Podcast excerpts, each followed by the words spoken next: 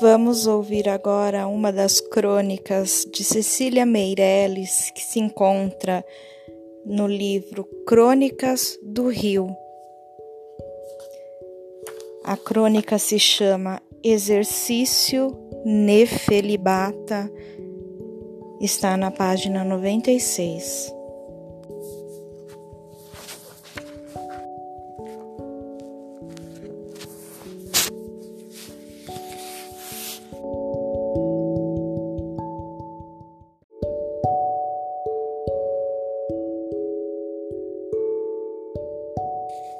Rio começa a perder um dos maiores encantos que a terra oferece à existência humana, a contemplação das nuvens.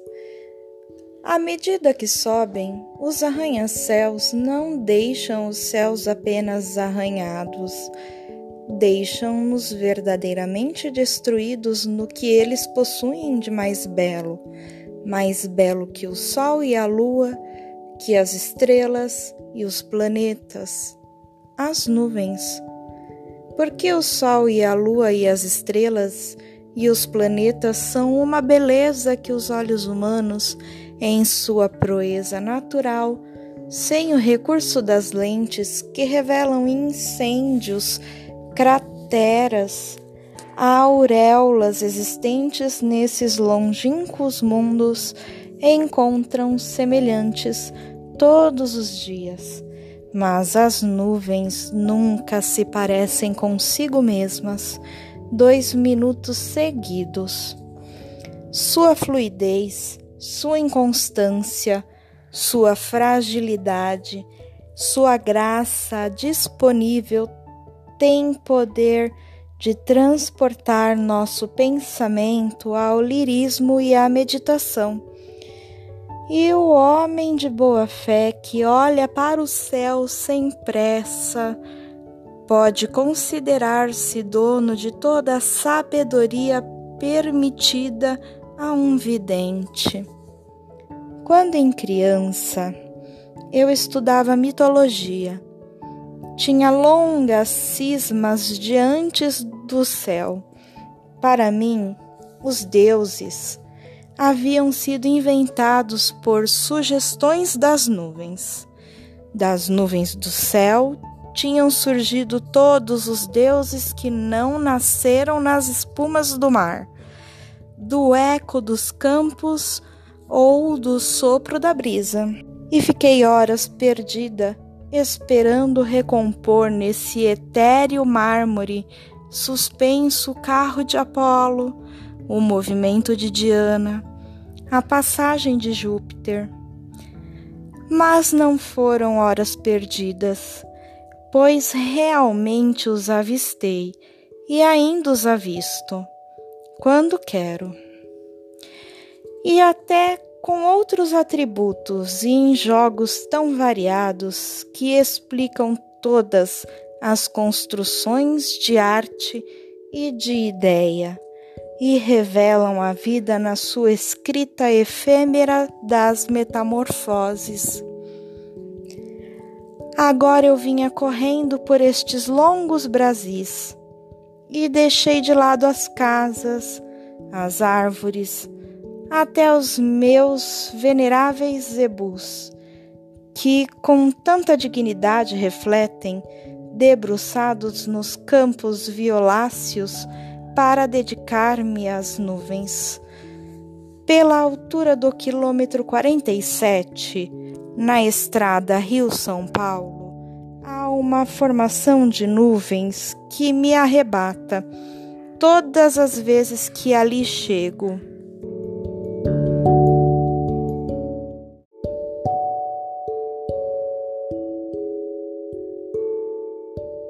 Num céu macio, redondo como um chapéu, azul como os miosostes, despontam pluminhas brancas. E eu penso num parque onde via as crianças correrem atrás dos patos. Os patos corriam, grasnando, e metiam-se no lago, mas deixavam perdidas pela relva algumas penas. Mas aqui no céu, as pluminhas não ficam abandonadas tristemente, como alvuras mortas, aquele que há pouco flutuava pequena, sozinha e parecendo tão sem destino, desenvolveu-se, parou, concentrou-se, foi modelando não sei que propósito e de repente me apareceu transformada em leãozinho cintilante, de braços cruzados, mirando cá embaixo a nossa vagarosa humanidade existir. E os seus olhos se alagavam.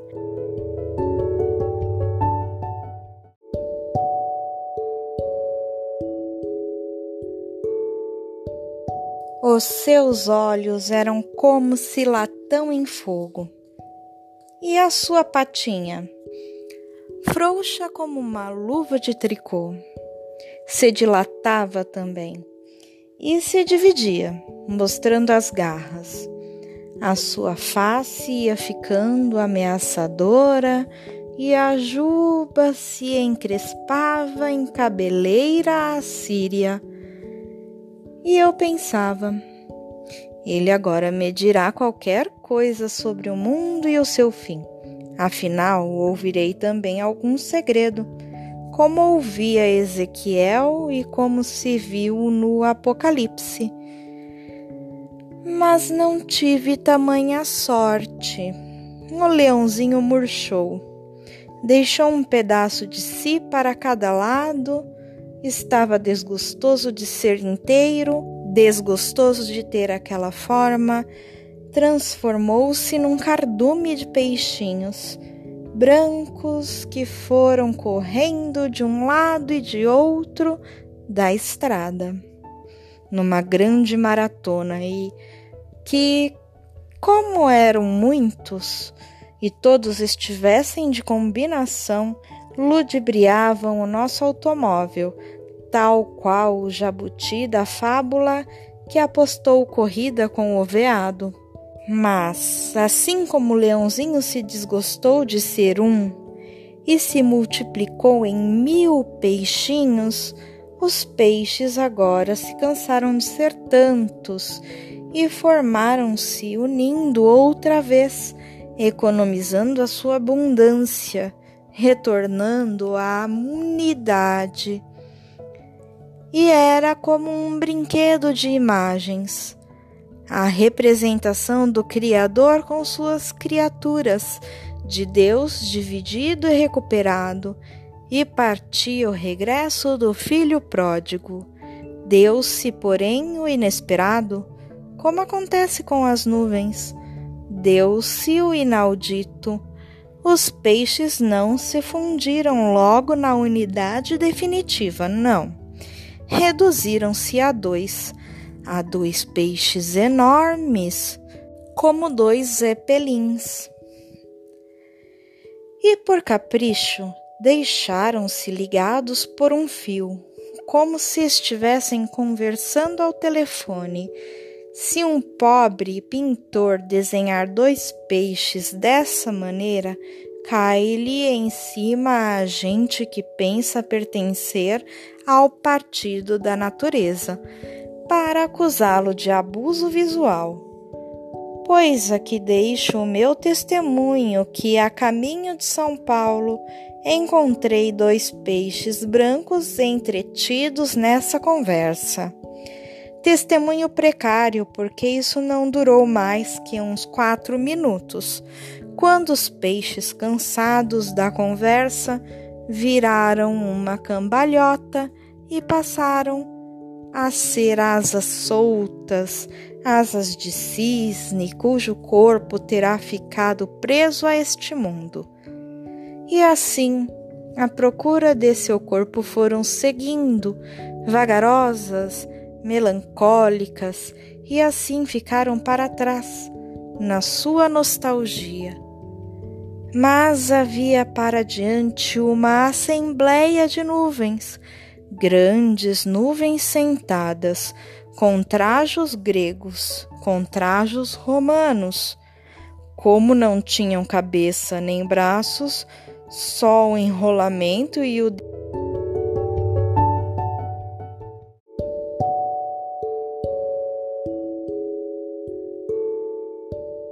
Como não tinham cabeça nem braços, só o enrolamento e o desdobramento de suas pregas me revelaram suas expressões.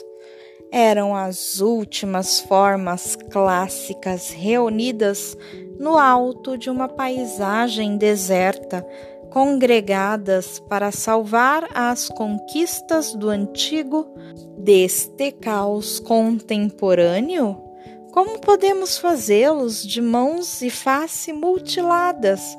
Ó, oh, pobreza de não ter mais com o que pensar, de não ter mais com o que construir, de se estar reduzido a simples roupagem, bela mas inatural, e assim ficar sem prestígio perante os que revogam a eternidade, porque adoram o tempo.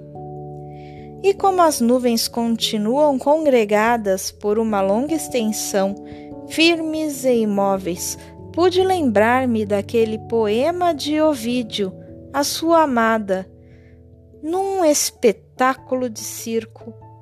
Na verdade, fui vendo por muito tempo a perna da romana desenhada em sua túnica e o manto do poeta protegendo-lhe a face e o penteado mas aqui apareceu numa nuvem maternal.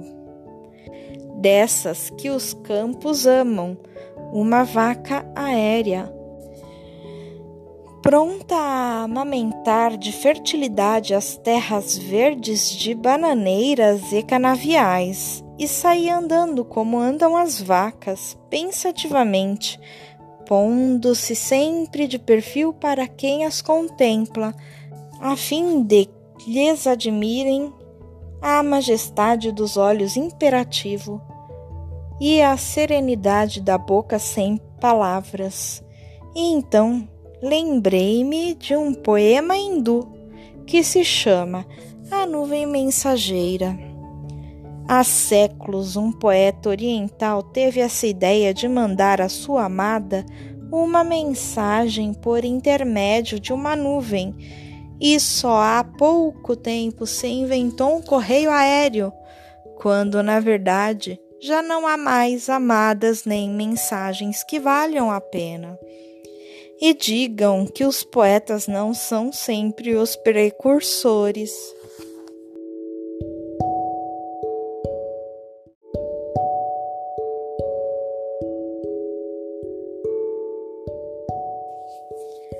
Havia outro congresso de nuvens em Guaratinguetá, mas essas eram nuvens do entardecer.